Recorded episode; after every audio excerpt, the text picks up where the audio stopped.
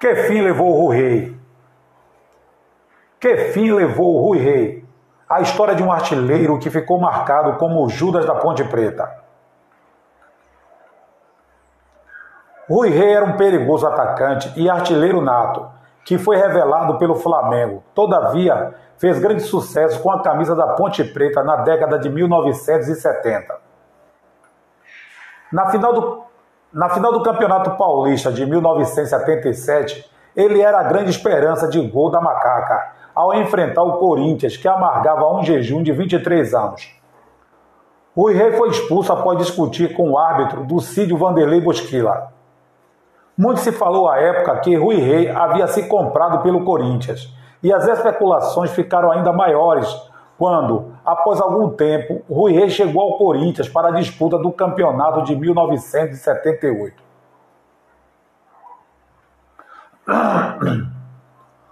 O filho da empregada doméstica, dona Deuzedina, nasceu na zona sul do Rio de Janeiro, em 17 de janeiro de 1953.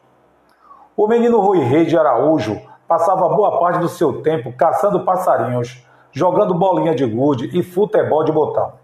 Também adorava bater bola na praia do Leblon.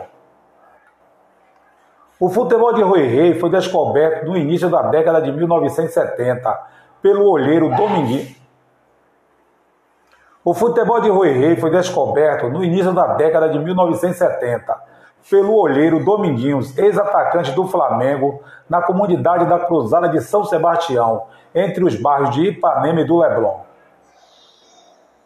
Tinha pouco mais de 15 anos quando resolveu fazer teste no Flamengo, graças a um amigo que o emprestou um par de chuteiras. Poucos, poucos minutos foram suficientes para impressionar a comissão técnica rubro-negra e logo foi convidado a fazer parte da equipe juvenil, onde fez. É o que, David? Poucos minutos foram suficientes para impressionar a comissão técnica rubro-negra e logo foi convidado a fazer parte da equipe juvenil, onde fez parceria com Arthur Antunes Coimbra, o Zico. Bicampeão juvenil nos anos de 1972 e 1973, passou ao time profissional em 1974, sendo campeão estadual logo no seu ano de estreia.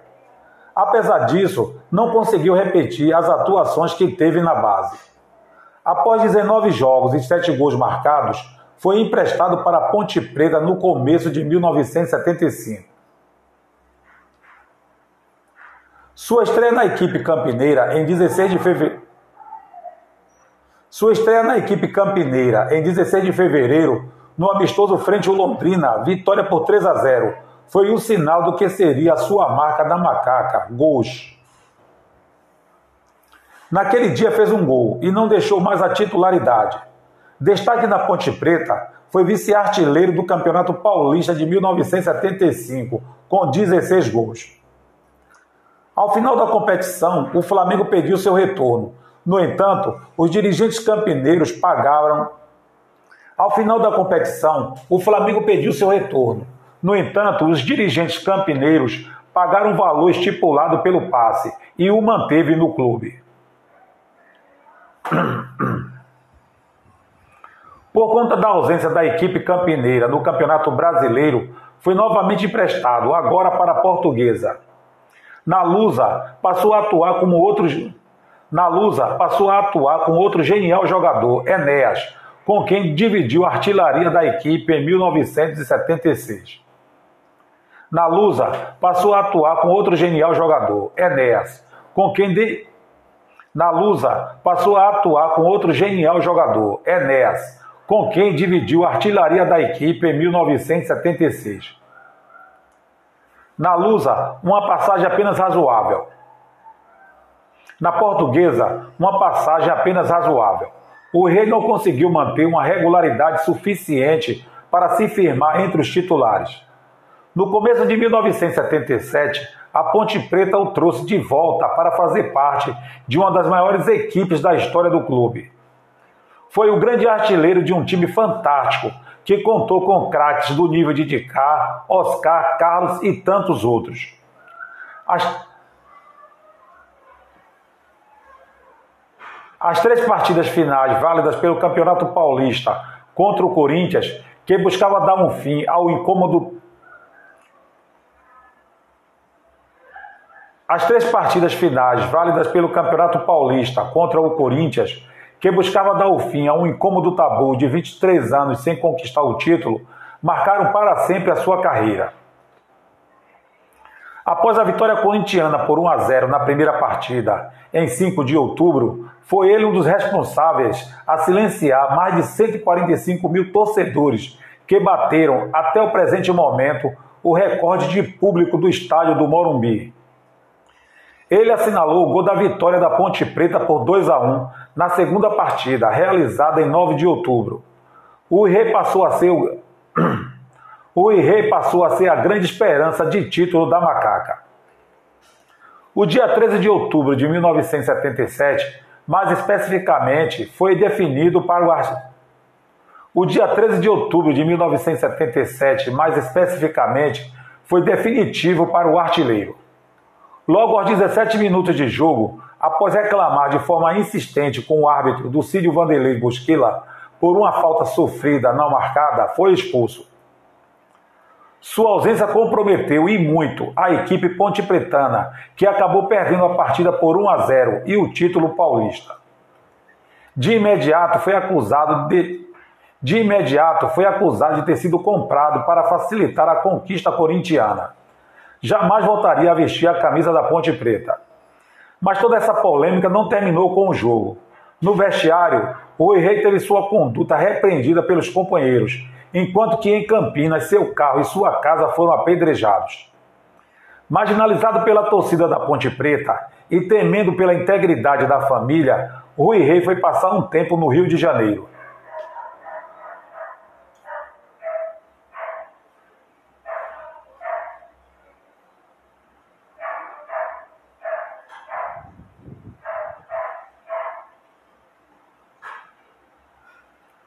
Marginaliz... Marginalizado pela torcida da Ponte Preta e temendo pela integridade da família, o Rui Rei foi passar um tempo no Rio de Janeiro. Embora tenha recebido propostas para atuar na equipe mexicana do Universidade de Guadalajara e do Esporte Clube do Recife, preferiu ficar em seu exílio particular no Rio de Janeiro. Chegou a ser contratado pelo Fluminense, mas teve sua contratação negada por conta da polêmica das finais do Campeonato Paulista.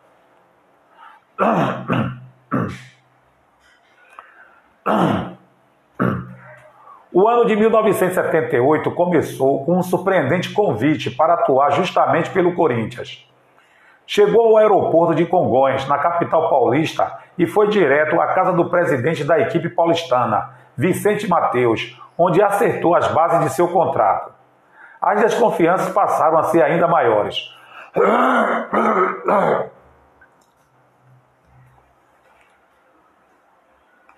O que se sabe é que o presidente da Ponte Preta, Lauro Moraes,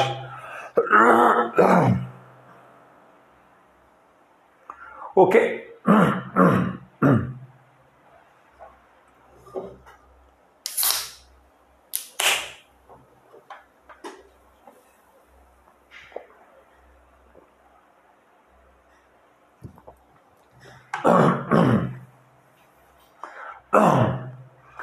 que se sabe é que o presidente da Ponte Preta, Lauro Moraes, aceitou vender o passe de Rui Rei, que apareceu no Moisés Lu. O que se sabe é que o presidente da Ponte Preta, Lauro Moraes, aceitou vender o passe de Rui Rei, que apareceu no Moisés Lucarelli com um cheque gordo de um milhão de cruzeiros. Teoricamente falando, Lauro Moraes vendeu os direitos federativos para o próprio jogador, sem saber ao certo qual clube que ele estava Teoricamente falando, Lauro Moraes vendeu os direitos federativos para o próprio jogador, sem saber ao certo qual clube que ele estava na jogada. Teoricamente falando, Lauro Moraes vendeu os direitos federativos para o próprio jogador, sem saber ao certo qual clube que estava na jogada. Durante muito tempo, Vicente Mateus tentou justificar os motivos da contratação de Rui Rei. Desnecessário dizer que o assunto envolvendo o suposto suborno do centroavante esquentou novamente. E Mateus, sempre que entrevistado, respondia com o mesmo discurso breve e previamente preparado. Quem seria burro de gastar um dinheirão desse para comprar um jogador desonesto? Na reportagem da revista Placar, na reportagem da revista Placar de 3 de fevereiro de 1978, Vicente Mateus afirmou ter sido procurado por Rui Rei, que na ocasião se sentia perseguido e queria uma oportunidade.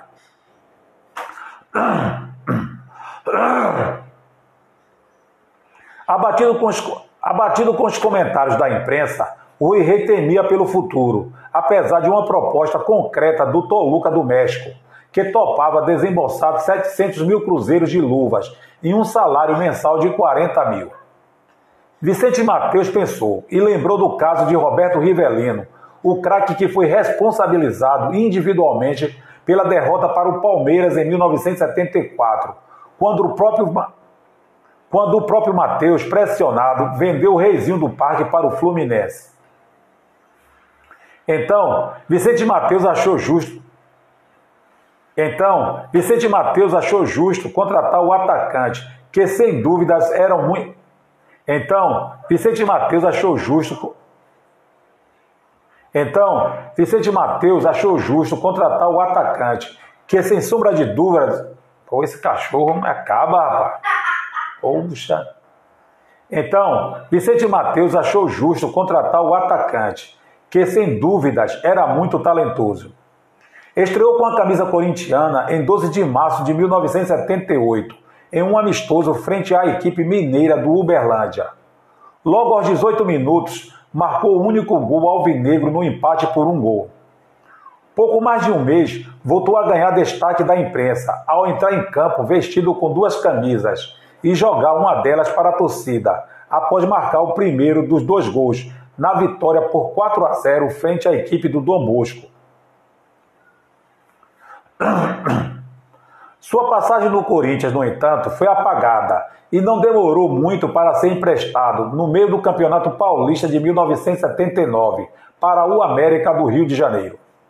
Em seguida, foi defender as cores do Fortaleza, onde foi vice-campeão cearense em 1980. Ainda passou pelo Botafogo do Rio de Janeiro, mas se machucou na estreia e logo voltou ao Corinthians, dono do seu passe. Em 15 de março de 1981, fez sua re... em 15 de março de 1981, fez sua reestreia com a camisa corintiana, marcando o único gol da equipe na derrota por 2 a 1 frente à Ponte Preta. Sua última partida pelo Corinthians aconteceu em 15 de novembro daquele ano, em partida válida pelo Campeonato Paulista. Aquela equipe fez uma campanha muito fraca naquela competição, o que acabou provocando sua participação na Taça de Prata, segunda divisão do brasileiro do ano seguinte. O resultado disso é que muitos jogadores foram vendidos ao final da temporada, dentre eles Rui Rei. Sua carreira no Corinthians contou com 21 gols em 77 partidas.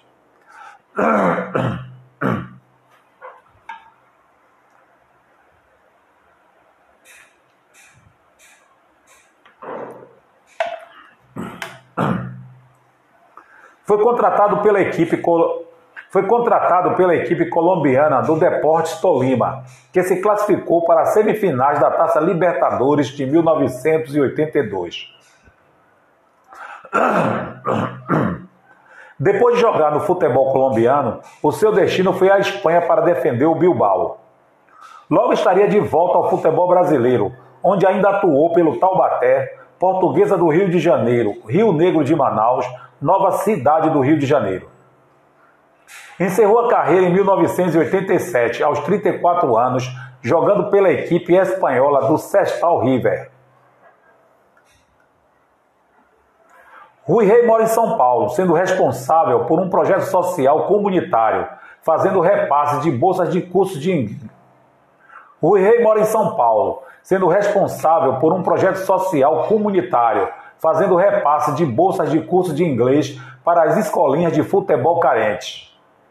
Em 1994, fundou a Associação Esportiva Rui Rei, com fins lucrativos, no bairro de Tatuapé, zona leste de São Paulo, no Clube Social Tatuapé. Advogado, formado na Universidade Suan em Bom Sucesso do Rio de Janeiro, Rui Rei é pai de quatro filhos, Zé Rei, Tuter Rei, Teteus Rei e Débora, que é modelo. Rui Rei foi um grande jogador. Rui Rei foi um grande goleador, um destes jogadores que acabaram colocando muito a perder por conta de uma ação de certo desequilíbrio em um certo momento histórico. O Rei foi um grande goleador, um destes jo... O Rei foi um grande goleador, um desses jogadores que acabaram colocando muito a perder por conta de uma ação de certo desequilíbrio em um momento histórico que, caso evitado, poderia ter o levado a um patamar excepcional da sua carreira. Pronto, David.